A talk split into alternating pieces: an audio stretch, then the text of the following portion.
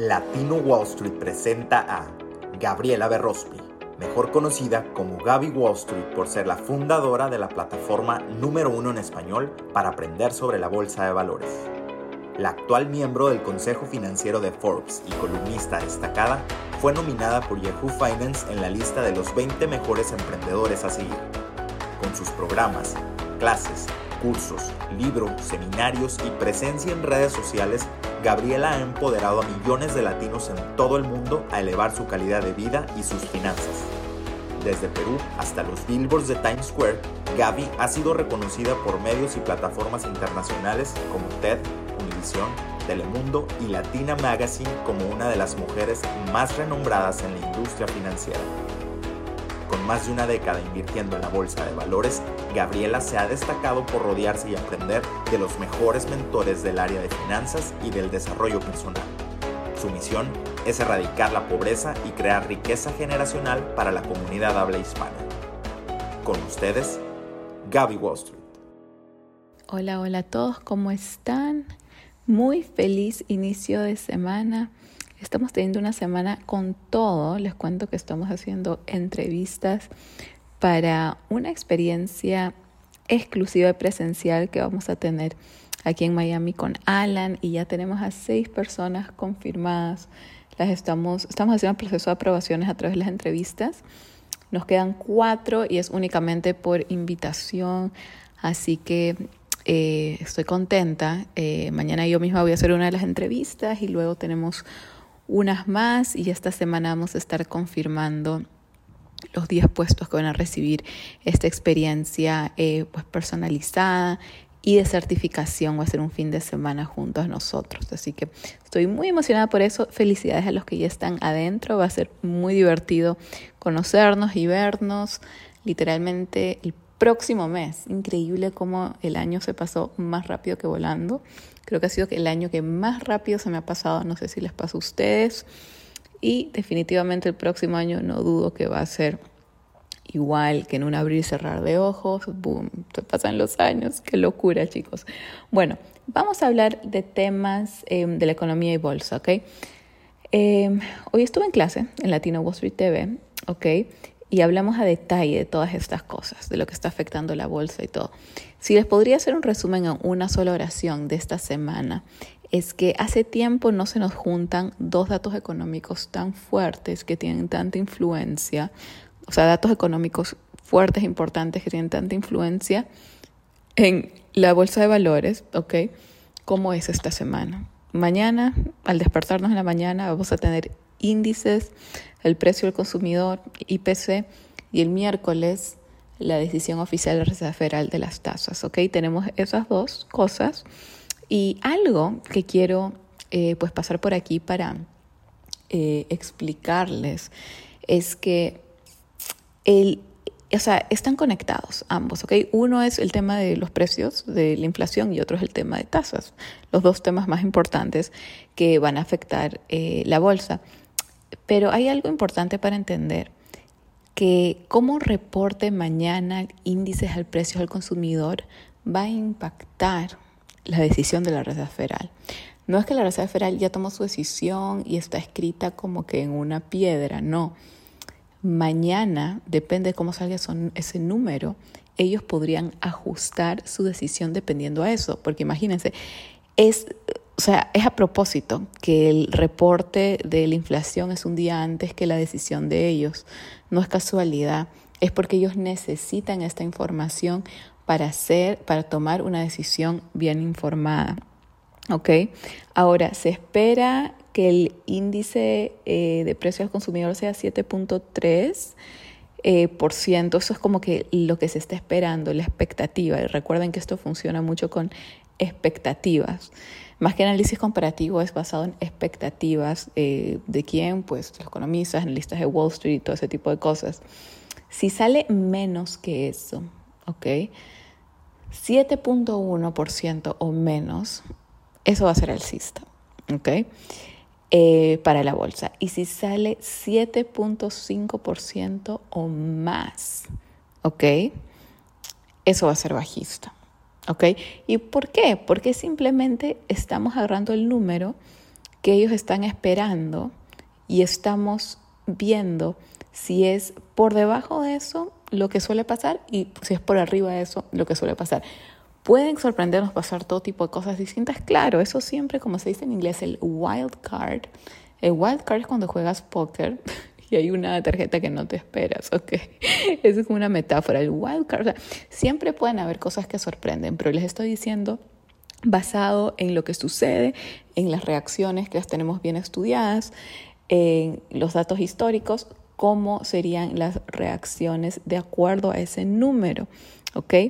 Ahora, un, eso es para la bolsa. Ahora, para la Fed, para la Reserva Federal, ¿cómo esto impactaría este índice de precios al consumidor al día siguiente, que es la decisión eh, final de la Reserva Federal de tasas de este año, que va a dictar cómo cerramos el año y nos va a decir mucho en cómo abriremos el 2023 y lo que nos espera? es que un índice de precio al consumidor, entre comillas, bueno, no porque todo es relativo, pero bueno, eh, nos daría unos 50 puntos básicos, muy probablemente, o menos, ¿ok?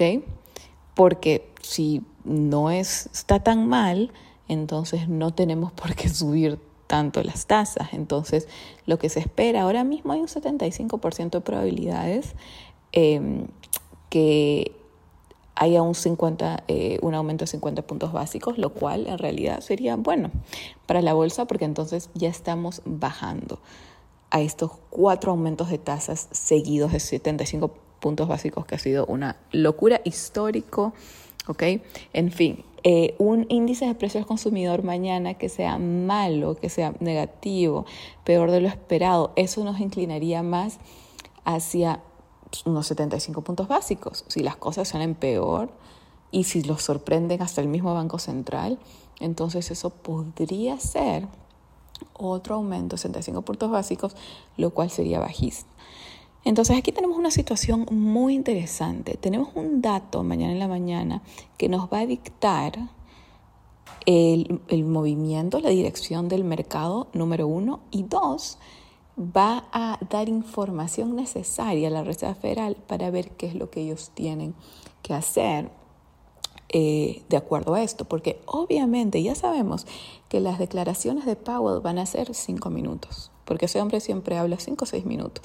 Así yo no sé cuántas horas les deben demorar a quien sea la persona que les escribe lo que él dice, porque siempre lee. Eh, pues les puedo decir algo. Eh, esos tipos de declaraciones que cuando hablan en, eh, en estas conferencias de prensa de cinco minutos, créanme que es demora horas prepararlo. O sea, es lo más difícil del mundo poner cosas tan importantes en, tan concisas en cinco minutos. Así que no hay que subestimar sus cinco minutos porque están bien preparados y les garantizo que son horas para preparar esos cinco minutos que él va a decir. Pero lo importante en realidad no son no es mucho sus cinco minutos que dice, lo que a mí me importa es qué no dice y que después le preguntan la ronda de periodistas eh, que lo retan, ¿no? Y, le preguntan y de muchas cosas que él no menciona. Ese ahí está como el jugo de estas conferencias en la ronda de preguntas y respuestas, porque sabemos que la parte de los cinco minutos y después la hora es preguntas y respuestas, que es lo más valioso y lo que más eh, información eh, nos da. Y muchas veces así en general, es en las preguntas donde aprendemos más que en un reporte, especialmente si es únicamente cinco minutos. ¿ok? Entonces mañana eh, pendientes a este dato, ultra importante, va a dictar la dirección del mercado de la semana, el sentimiento del inversionista, todo ese tipo de cosas y ultra pendientes a cómo se va a reflejar este resultado en la reunión de la Reserva Federal, cómo él va a tener que obviamente mencionar el dato económico más reciente, tomarlo en cuenta obviamente y responder preguntas al respecto. Porque si estos números no mejoran, se los digo, si esta inflación no mejora mañana para el consumidor, ya vimos el tema de producción que salió hace unos días, ¿ok? Eh, para, para, los que producen, o sea, todo tipo de materiales, la inflación de producción. Eso es una cosa. Otra cosa es lo de el consumo, que es lo que a la mayoría de personas pues le importa más porque hay más gente que consume y menos gente que produce, obviamente. Y eso es uno de, los temas también que afectan todo esto. Pero en fin, em, vamos a prestar atención a qué va a pasar con todos estos, porque este, esta semana es la más importante eh, para cerrar el año. De ahí cerramos el año, y nos vamos, Wall Street se va de vacaciones, Navidad hay feriados, Año Nuevo hay feriados, y hay como que todo el mundo se pone en vacaciones las próximas dos semanas. Y ahora que estamos en el Mundial, para colmo, estamos en, eh, en las finales del Mundial y todo, o sea, olvídense, o sea, las personas van a desaparecer, ¿ok? Es muy predecible. Eh, pero mañana y pasado van a ser los días más importantes en estos temas de economía de inversiones de todo el año para saber cómo vamos a estar eh, cerrando y los inversionistas esperando un Santa Rally si es que va a suceder de todas maneras, ¿ok? Eh, chicos, los que quieren aprender acerca de scalping, que son ganancias rápidas y aprovechar estos movimientos de los mercados. Estamos teniendo un reto en unos días, el 20, el día 20, ¿ok? El, la última oportunidad del año para que aprendan a generar ingresos rápidos en un reto express. Nunca hemos tenido un reto express que es básicamente conciso, es un, compromiso de un par de horas, va a ser de dos a tres horas eh, va a ser en la noche, ok, el martes 20, va a ser liderado por nuestro especialista Jane que va a estar enseñando a ustedes de forma concisa, express. Hemos tenido retos antes de cinco días, como que más largos, todo esto está eh, diseñado para que ustedes puedan adquirir esta información valiosa en más corto tiempo, más conciso, más preciso, especialmente teniendo en cuenta estas etapas de fiesta, sabemos que todo el mundo viaja, todo el mundo está por todas partes, ok, va a ser más específico eh, para acelerar sus resultados y para que no se pierdan de todas estas oportunidades que vamos a tener de todas maneras en diciembre, o sea, eso es un hecho por todo lo que está pasando y también porque en fiestas ya les comenté que es una temporada tan importante, eh, ¿no? O sea, por todos los, los récords en ventas de las empresas, por los movimientos, por el Santa Rally que es histórico, es como que Papá no llega a la bolsa, vamos a ver si de todas maneras llega. Eh, entonces no pierdan esa oportunidad de, poder hacerlo. Si no cumplieron sus metas este 2022, quiero decirles que no están solos. Ha sido un año muy complicado con muchos cisnes negros, en realidad para el mundo entero. Así que no esperen al primero de enero para hacer algo, para tomar ese paso, para hacer algo distinto, algo nuevo. Si quieres algo nuevo, haz algo nuevo. No te quedes en lo mismo porque entonces vamos a seguir con lo mismo el 2023, ¿ok? Así que se los recomiendo muchísimo. Así que nos estaremos viendo en ese reto express. Espero que todos estén disfrutando estos últimos días del año. No olviden en ponerse las pilas eh, para todo lo que va a estar, eh, todo lo que van a estar planeando para el cierre. ¿Ok? No lo dejen para el último, no lo dejen para el primero de enero, ¿ok? Muy pronto también, eh, antes de cerrar el año, estaremos haciendo un algo especial de cierre de año en el que todos van a poder participar con Alan y todos, ¿ok?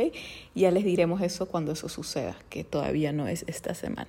Bueno, les mando un abrazo y que tengan un excelente lunes y excelente semana interesante, cargada de datos económicos, de cosas importantes y de lo que estoy segura va a ser mucha volatilidad.